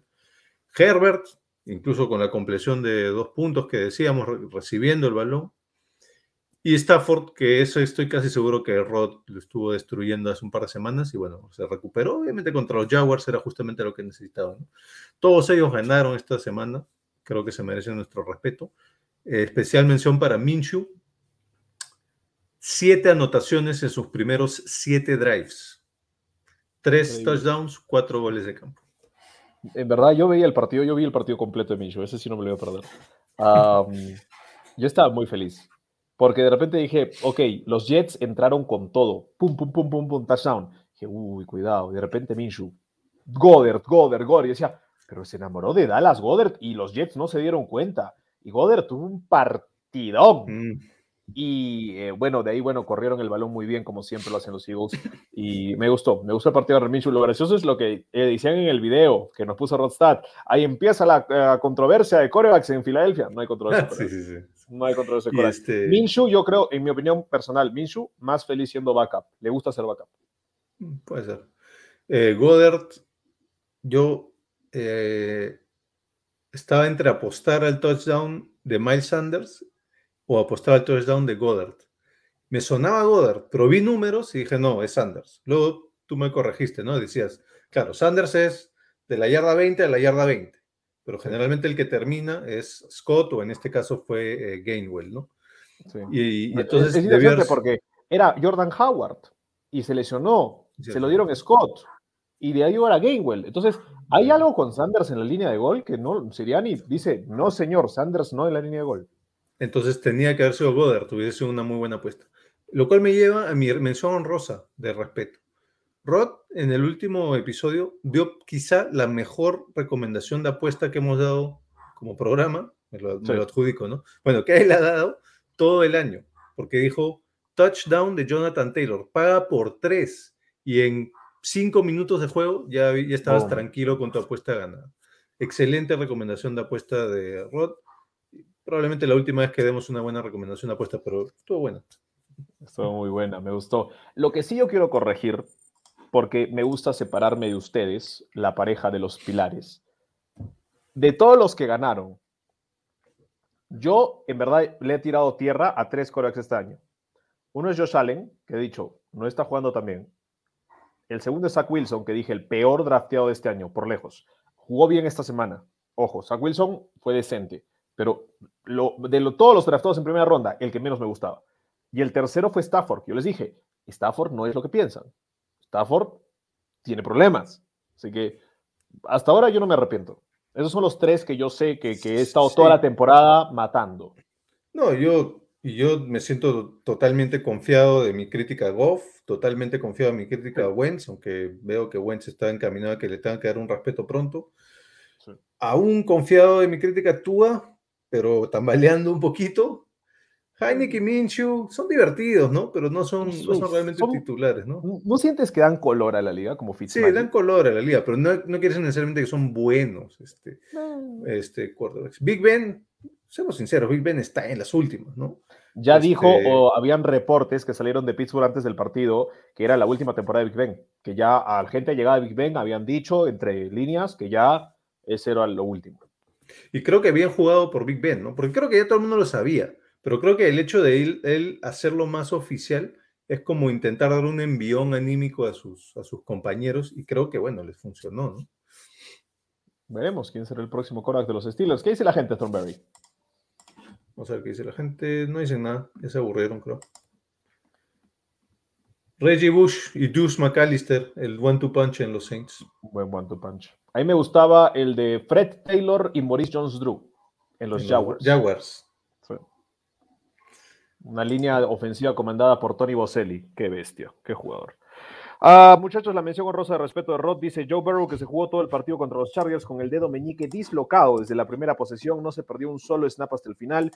De así de estar de 24 puntos abajo, los llegó a poner hasta dos puntos. Claro que el último cuarto fue fatídico para los Bengals, pero mira, con el dedo dislocado, sí, hay que, hay que, muchos dicen es un dedito para lanzar, era la mano de lanzar, es otra cosa eso, ¿ah? Eh, y, y se le notaba que, que le dolía. Vamos con las decepciones, mi querido Thornberry. Eh, el que empieza con las decepciones usualmente es Rodstat, así que vamos a mencionarla de él. Ah, ya, con- me gusta, me gusta que me acordar. Vamos primero con el sorteo que voy a ganar de los eh, 10 dólares de gift card de la NFL, de la tienda de la NFL. Y vamos rápidamente a descartar esto porque yo no sé si estará, pero nunca ha estado en el programa. Mauricio Quevedo, ¿está en el programa? Si Mauricio Quevedo está en el programa, que ponga un emoji de un león. Ganaron los Lions, señores. Emoji de león y Mauricio Quevedo se lleva el premio. Señor Mauricio Quevedo, emoji de león, se lleva usted el premio. Yo no voy a esperar mucho. Es más, le voy a dar 10 segundos. 10, 9, 8, 7, 6, 5, 4, 3, 2, 1. Bueno, mala suerte, mi querido Mauricio Quevedo, porque no es un regular del programa, por eso lo hice más rápido. Ahora, si aparece mientras sigo hablando, ¿eh? emoji de león, perfecto, se el premio. ¿Lo hiciste más rápido o porque tú estás segundo? No, no, eh, la verdad es que yo no entro al sorteo, hay que ser sinceros, no entro al sorteo. Así que ahora, señores, para las siguientes personas, Emoji de León se lleva gift card de 10 dólares para su equipo favorito del NFL. Jorge Luis Acevedo, Carlos Bermejo, Marco Chacaliaza, Alfonso Esparza, David Barreto. Emoji de León, quien ponga el emoji de León, ahora que lo he dicho, no antes, ahora que lo he dicho, se gane el premio. A ver quién es primero. A ver quién es primero. Eh. A ver quién es primero. Recién ahora estamos aceptando el emoji de león. ¿eh? Recién ahora, recién ahora. Cuidado. No vayan a dejar su, su comentario y se fueron. Ah, me gusta, me gusta. Carlos Alberto Bermejo, amigo del programa. En verdad, un gusto de que ganes tu gift card de 10 dólares. ¿Es la segunda vez que se lo lleva Carlos Thornberg, me parece? Sí, segunda vez. Y esta vez batallando los efectos secundarios de la de la vacuna, De la vacuna que le pusieron y lo vacunaron, dicen. Felicitaciones a Carlos, fanático de los Saints. Ya tienes 20 dólares para gastar en la tienda oficial de los Saints. No te olvides de seguir participando. Todos ustedes sigan participando, muchachos, de nuestro Pick'em. Ya no les damos el link, ya estamos en la semana 13. Si no lo tienen, pídanlo por interno, se los damos por interno. para poder seguir jugando con nosotros cada semana 10 dólares al que más picks haya acertado y se encuentre live en el programa cuando hacemos el sorteo. Eh, y ponga el emoji tonto que se nos ocurre esa semana. Y bueno, eh, vamos a ver porque también hay premio de final de temporada. A ver, ponme por favor quién está primero para toda la temporada Thornberry. Eso también me parece que Mauricio Quevedo es el, que está primero, ¿ah? Me parece, ¿no? Marco no, Marco Chacaliaza y Edwin Maldonado son los líderes que podrían estar llevándose el one-two de los premios, ¿ah? El one-two de los premios eh, que son una pelota de fútbol americano y una gorra del equipo de tu preferencia de fútbol americano. Naya Cori, que también es una de las eh, chicas que es fanática de los Cowboys, me parece que vive en México. Naya Cori. Y Alberto G, que es bueno, eh, tiene muy buenos insights en Twitter. Sigan Alberto G, que en Twitter tiene muy buenos insights de fútbol americano, nuestro querido Alberto. Y eh, Marcelo Ramírez está cerca, Iván Cortés está cerca, Miguel Tataje, que también pueden seguirlo en Endzoners, Michael Rubin, Liliana Ramos, bueno, algunos amigos del programa también están cerca de ese premio. Espero que se lo lleve alguien que ha estado con nosotros toda la campaña, si no, bueno, no hay ningún problema. Felicidades, felicidades a Carlos, que ya acumula 20 dólares. Con 20 dólares probablemente le alcanza para una camiseta de James Winston y firmada. de los Buccaneers. Ah, y bueno, Dice Carlos, voy a llorar, mi querido Simón, tremenda la batalla que está dando mi equipo. Ahí vamos ajustando. Lo mejorcito de la semana que Liliana no esté top en la tabla. Hay una batalla ahí, Bermejo eh, contra Ramos, ¿ah? Una batalla interesante. Les doy la decepción de Rodstad. Nos dice, no son dogs, es mi decepción. Dos son Knox, el la cerrada de los Bills. En el episodio de Pixel tenía como el factor X para, la, para, el partido para la victoria de los Bills, pero literalmente tenía el partido en sus manos y no atrapó ni un balón. No solo eso, sino que le causó penalidades claves en contra de los Bills. Literalmente un partido para el olvido, para el área cerrada de los Bills. Y ahora viene, eh, Rodstad mandó un testamento, vamos a tratar de ir a través de esto. Dura derrota de los Bills en casa. Vas con un gol de campo fallado de 33 en el último cuarto, el más corto de su carrera fallado. Búfalo con un gol de campo en su última posesión hubiera podido ganar 16-14. El sinsabor de la derrota de los Bills igual felicita a los Patriotas que no solo ganaron su séptimo consecutivo, sino que se jugaron un partido de ajedrez increíble, dice Rodstad. Mac Jones lanzó solo un pase en toda la primera mitad. Menor cantidad de pases de cualquier equipo desde el 78, tres pases en total, menor cantidad de intentos de pase desde el 74. Cuando los Bills se enfrentaron a los Jets, solo dos intentos de pase, acarrearon el balón hasta el cansancio con el gran dúo de Harris y Stevenson, 46 acarreos para 222 yardas, marca más alta de la temporada. Touchdown de Damien Harris por tierra significó la carrera más larga de los Pats desde Curtis Martin en 97, que fue de 64. Bueno, ya rompió esa marca Damien Harris. Sí contarles algo que creo que es importante este partido para que la gente lo sepa. Belichick es muy inteligente y creo que demostró ser el mejor coach de la historia de nuevo. O sea, vas touchdown, primera posesión y dices, dos por dos. ¿Qué? No quiero patear. No quiero patear un gol de campo de 33 con viento en contra y con ráfagas de viento. No soy loco. Vamos por dos. Y es más, estoy segurísimo que practicó jugadas de dos puntos toda la semana. Segurísimo que tenía cinco jugadas de dos puntos toda la semana, ya bien metidas en el cerebro. Y de ahí, cuando Folk estuvo más o menos cerca, con viento a favor, recién lo dejó patear. Recién lo dejó patear con viento a favor. Y le dijo Folk, mira las. Y Folk es un veterano ha pateado en los Jets, ha pateado en MetLife, que tampoco es el mejor clima del mundo, ha, ha, pateado toda su vida en Buffalo, en Inglaterra, porque son los rivales, y miró los postes, vio para dónde se movían los postes, porque no se movían las banderas, se movían los postes. Y Folk dijo, ah, la meto a la izquierda, la meto afuera, el viento la mete. Y tú ves la patada, el, el, el comentarista dice, uh, la patada se va a, adentro, adentro, mira, se fue adentro la patada. Entonces, eh, hay inteligencia, eh, y lo decía Colin Cowherd, esta semana, eh, escúchenlo en The Hurt, muy buenos sus comentarios, dijo, la experiencia a veces vale más que el talento. Y, los Pats no son el equipo más talentoso, pero ya han demostrado ser uno de los más experimentados. Sí, tuve, tú, era, era claro, ¿no? Porque en, el primer cuarto y en el tercer cuarto, los Pats estaban contra el viento. Y era mucho más eh, claro que no quería patear segundo cuarto y último cuarto, ahí sí ya suelta un poco la, la patada. Y esa es una decisión de McDermott que yo no entiendo, porque el, el, el volado lo ganan los Pats, ¿no? Y los Pats no tienen la primera posesión, lo, lo, lo, ganan los Bills, los Pats tienen la primera posesión, y los Bills dicen, bueno, nos quedamos con el balón en la segunda mitad. Tú eliges para qué lado empiezas el partido. ¿Y por sí. qué elegirías a favor del viento al comienzo? Yo ahí sí no entendí. No lo sé, no sé. Pero lo otro, que no lo hemos dicho, pero que creo que se puede deducir de, todo lo que hemos estado hablando. La línea ofensiva de los Pats, qué tal trabajo que se mandó en la línea ofensiva de los Pats. Creo que esos son los verdaderos héroes de este partido. ¿no? Hicieron, una vez más, ya los Bills sabían cuál era la estrategia de juego. Igual la, la, línea ofensiva de los Pats hizo lo que quiso. Yo creo que los Niners, eh, más allá del partido que jugaron con los Eagles, pueden hacer eso. Tienen una línea ofensiva que es capaz de hacer eso, así que no todavía vendan sus acciones con los Niners. Tienen una, un, una línea ofensiva muy potente.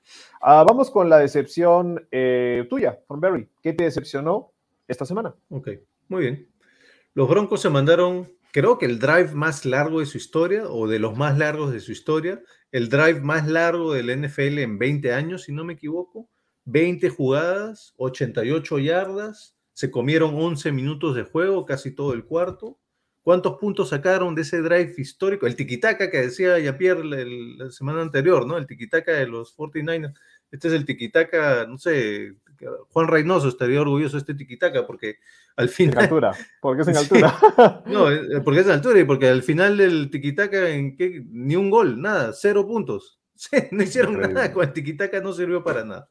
Eso para mí la gran decepción, tener un drive tan eficiente, porque eh, se la jugaron en dos, se la jugaron en tres cuartas oportunidades. Las dos primeras las consiguieron. La última, no, ahí quedaron, por eso quedaron con cero puntos, ¿no? Por eso ni siquiera pudieron patear un gol de campo. Pero tener un drive tan dominante como eso de irte con cero puntos, ahí pierdes el partido, ¿no? Porque te desmoraliza totalmente. Sí, de acuerdo, de acuerdo con ese partido que fue el de domingo por la noche. Yo tuve una decepción interesante, creo. Es algo que. Ah, ya, que porque me la pareció... mía no era interesante, listo, gracias. No, no, la tuya fue muy interesante.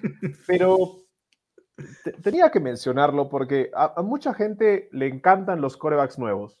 Veo muchos fanáticos de Barrow, veo muchos fanáticos de Herbert, eh, así como muchos fueron fanáticos de Mahomes en su momento. Tú. Y creo que sí, Barrow y Herbert, ya solamente viendo la mecánica, son los dos corebacks jóvenes que más me gustan. Capacidad de correr, hay, no mucha, pero hay. cañón, los dos tienen cañón, los dos son muy precisos, los dos comandan, los dos se nota que son inteligentes, los dos ya tienen buena relación con sus receptores y hasta tienen buen look, ¿me entiendes? Burrow tiene ese look clásico, Herbert tiene ese look como de, de, de LA, ¿no? Con el pelo largo. Yo digo, ¿son, ¿son, los más imponentes ahorita de los jóvenes de primero o segundo año? Me parece que sí. Me parece que son los que más te gustaría tener en tu equipo, un Barrow o un Herbert. Sí, estoy en pleno live ahorita, sí, estoy en live, estoy en live. Perdón, no, no, te escuché porque me están hablando. Repiten No te preocupes, no te preocupes. Son los más imponentes entonces, de la primera o segundo año, ¿no? ¿A qué te refieres con imponente? Como que te gustaría tenerlos en tu equipo. Si fuera primero o segundo año, ¿a quién elegiste? ¿A Barrow o Herbert? Bueno, yo te decía, este, Herbert es mi tercer mariscal de campo preferido ahorita de la liga, así que yo te diría okay. que Herbert sí. Ok, entonces, y de los novatos creo que no hay ninguno que esté a la altura de un Barrow Herbert en talento, honestamente. No, en talento no. Ok, muy bien. Estamos de acuerdo en eso. Eh, no es suficiente. Y esta es mi decepción. No es suficiente haber elegido al coreback más talentoso de tu draft. No es suficiente tener a Herbert, no es suficiente tener a Barrow. Y no es suficiente pretender haber creado un equipo alrededor de ellos. El partido de Chargers Bengals fue horrible. Y todos me dicen, ¿cómo va a ser horrible? Fue increíble, 24 a 0, 24 a 22, y de ahí ganan los Chargers y los dos corebacks más chéveres de este momento. Fue horrible. ¿Ustedes vieron el partido? ¿No vieron lo que yo vi? Honestamente, Barrow fue capturado seis veces, golpeado 11. No protegiste tu inversión. Mandaste a la guerra a tu coreback que supuestamente tienes que tenerlo por 10 años. Herbert fue golpeado, capturado cuatro veces, golpeado 10. ¿Qué partido vieron ustedes? Se lesionó en un lado Joey Bosa y los Chargers siguieron comiéndose la línea ofensiva de los Bengals, que era un mamarracho. La línea ofensiva de los Chargers, que supuestamente la hemos ya construido, está lista.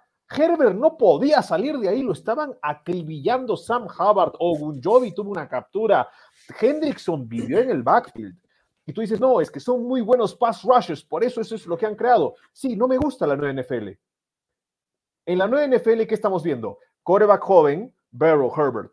Pass rushers increíble. Por un lado, un Joey Bosa, eh, un Drew Tranquil, que también llega bien al coreback, mientras que los Bengals tienen a Hubbard, tienen a Hendrickson, un Joey. Ok. Se olvidaron de la parte más importante del tridente para poder ganar partidos. La línea ofensiva. No invierten o invierten mal o seleccionan sus jugadores, no tienen profundidad. Y además de eso, honestamente, unas decisiones o sea, hemos tenido muchos momentos en que decimos, no sabemos si Zach Taylor es bueno o malo. Todavía no sabemos. Honestamente no sabemos.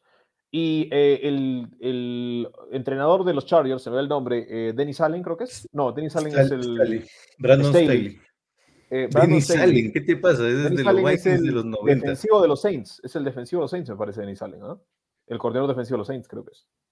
Creo que cuenta. sí, pero fue entre, entrenador de los Vikings en, en época de los de, de Randy Moss, si mal no recuerdo. Ahí está. Um, Staley es bueno. Los Chargers han sido una de las peores defensas esta temporada. ¿Es bueno Staley? No sabemos. Empezó muy bien, le dimos mucho crédito y ahora eh, le voy a contar una secuencia que fue parte de lo que me pareció que este partido era muy, muy feo, en verdad. Hubo un touchdown de los Bengals. Touchdown de los Bengals iban a ir por la conversión de dos puntos para tratar de empezar a, a empatar. Creo que era para empatar el partido, el 24-22 me parece que era para empatar el partido. Y llegan a la línea y no están preparados. En una conversión de dos puntos, no están preparados. Entonces, Taylor pide tiempo. Y dice, no, no, preparémonos bien, vengan. Ok, esta es la jugada, muy bien. Vayan y háganla. Delay of game. En la conversión de dos puntos. Después de un tiempo fuera. ¿Estamos todos locos? Entonces, el delay of game, cinco yardas. Taylor dice, no, ya. Eh, ¿sabes qué? Que las cinco yardas sean puestas después, eh, vamos a patearlo, el punto extra. Y lo falla McPherson. O sea, ¿qué? ¿Me estás, ¿Me estás bromeando? Y unas decisiones también de Staley, que en un momento el equipo tenía 12 tipos en el campo, Staley pide el tiempo, salen, vuelven a entrar y hay offside. O sea, yo sé que les encanta los corebacks nuevos, los entrenadores nuevos, lo sexy, lo sensual, lo vibrante, lo joven, los nuevos pass rushers, qué chévere. ¿Sabes quién está ganando en la liga? Está ganando la línea ofensiva de los Patriots, aún con dos lesiones, ¿ah? con dos jugadores lesionados, sin coreback, no importa quién sea el coreback, quién es el mejor coreback este año, Tom Brady. Aaron Rodgers, 10.000 años encima. ¿Cuál es la mejor línea ofensiva de la liga? La de Tampa Bay se ve muy bien. ¿No? La de los Eagles te arrolla, te destroza. O sea, y, y tú de ahí dices, no, pero Chargers, Bengals, estos jugadores jóvenes, entrenadores jóvenes. No, los entrenadores viejos están ganando. John Harbaugh va a ir a los playoffs. John Harbaugh va a ir a los playoffs. Belichick va a ir a los playoffs. Andy Reid va a ir a los playoffs.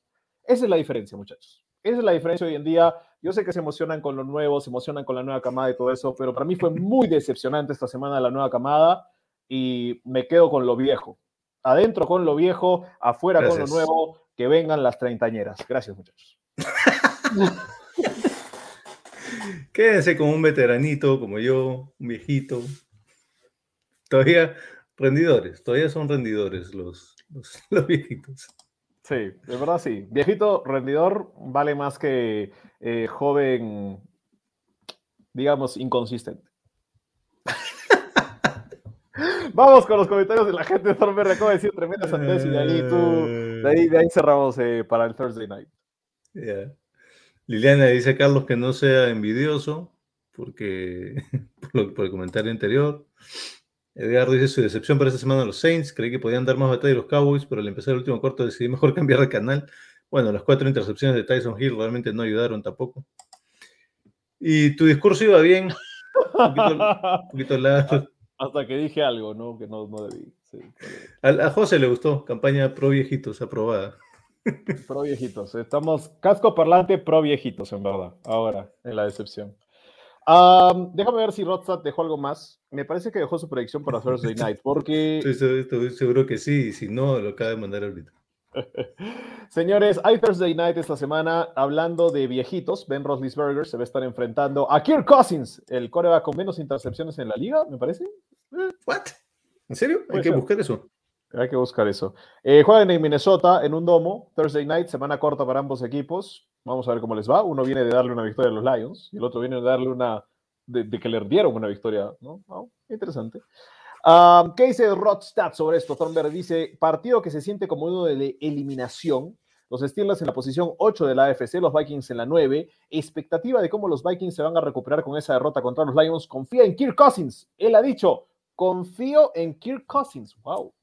Lleva cinco partidos consecutivos lanzando al menos dos touchdowns. Gran partido para los Vikings que aún tienen chances de entrar a postemporada. Una victoria contra los Steelers los pondría de nuevo en la foto y esa motivación será suficiente. A pesar de la mejora que han mostrado los Steelers, no sabemos qué Big Ben va a tener cada partido, no sabemos qué versión de Big Ben va a haber. Si los Steelers ganan y los Chargers, Bengals y Bills pierden, recién entrarían al puesto 5 de la AFC. Así que se va con los Vikings. Rodstad, Me gusta- ¿tú con quién te, gustó? ¿Te gustó, Berry? Me gusta la perspectiva que pone Rod, porque yo todavía estoy viendo partido a partido. Él ya está viendo como que el, calendario, qué significa para cada equipo una victoria o una derrota en este momento. Me gusta que nos traiga esa perspectiva que, bueno, yo estoy mirando más el día a día, él está viéndolo de manera más estratégica. Creo que está bueno para los oyentes. Yo también me voy a quedar con los Vikings. Eh, creo que de locales contra unos Steelers muy inconsistentes. Yo esperaría los Steelers, ganan, pierden, ganan, pierden, ganan, pierden. Tocaría que pierdan.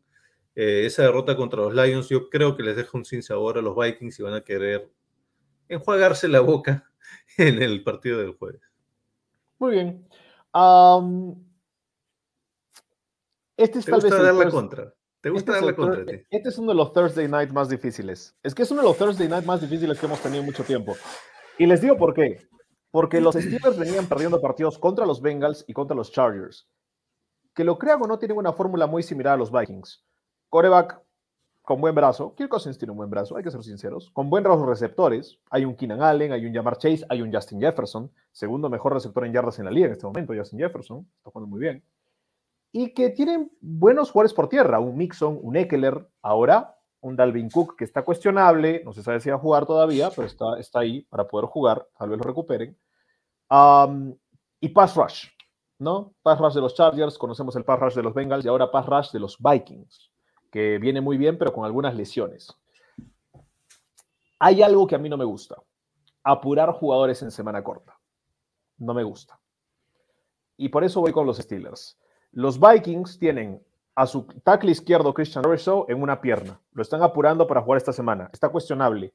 No saben la falta que le hizo Darius a los Vikings en este partido. Udo fue su reemplazante. Tuvieron que mover tres personas de la línea ofensiva. Udo es el guardia derecho, lo movieron a la izquierda, al centro lo pusieron de guardia derecho, trajeron un nuevo centro. Fue un mamarracho. Fue un mamarracho y tuvieron penalidades por doquier, tuvieron un montón de problemas en protección. Cook está en una pierna. Lo estás apurando para jugar este partido porque es clave. Yo sé, pero Alexander Mattison no es cojo. Guárdate a Cook. Es Thursday night, es semana corta, creo yo. Si juega, tengan cuidado que se puede lesionar por el resto de la campaña. Y ya perdiste a Thielen. Dudoso para este partido y lo más probable es que no juegue. Adam Thielen, tu hombre touchdown. La única razón por la que Justin Jefferson no tiene cobertura doble toda la, todo, todo el partido. Es la única razón. Cuidado.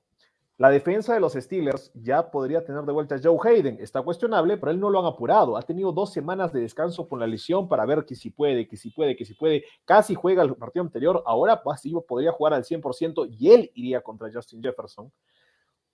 Me parece que no lo veo. No veo a los Bikes apurando jugadores, problemas en la línea defensiva, muchas lesiones y un Thursday night que va a ser cortito donde sabes que Zimmer les ha pegado, les ha gritado Mientras que los Steelers vienen diciendo, oye, nuestra ofensiva se vio bien. Hay que lanzarle más a este chico Deontay Johnson. Najee Harris va a tener un partidón porque los Vikings no saben marcar el juego por tierra, no son los Ravens. Najee Harris va a correrles por encima. Para mí me voy con los Steelers, un equipo más sano y un equipo que viene en mejor racha, pierden los Vikings y cuidado, que esto le puede costar el puesto a Zimmer. Nos falconeaste, te diría Simón, porque estaba viendo el tiempo y yo decía, vamos a hacer un programa de hora y media, lo vamos a poder lograr. Y luego, pa, te mandaste dos discursos seguidos y ya estamos en hora y cuarenta.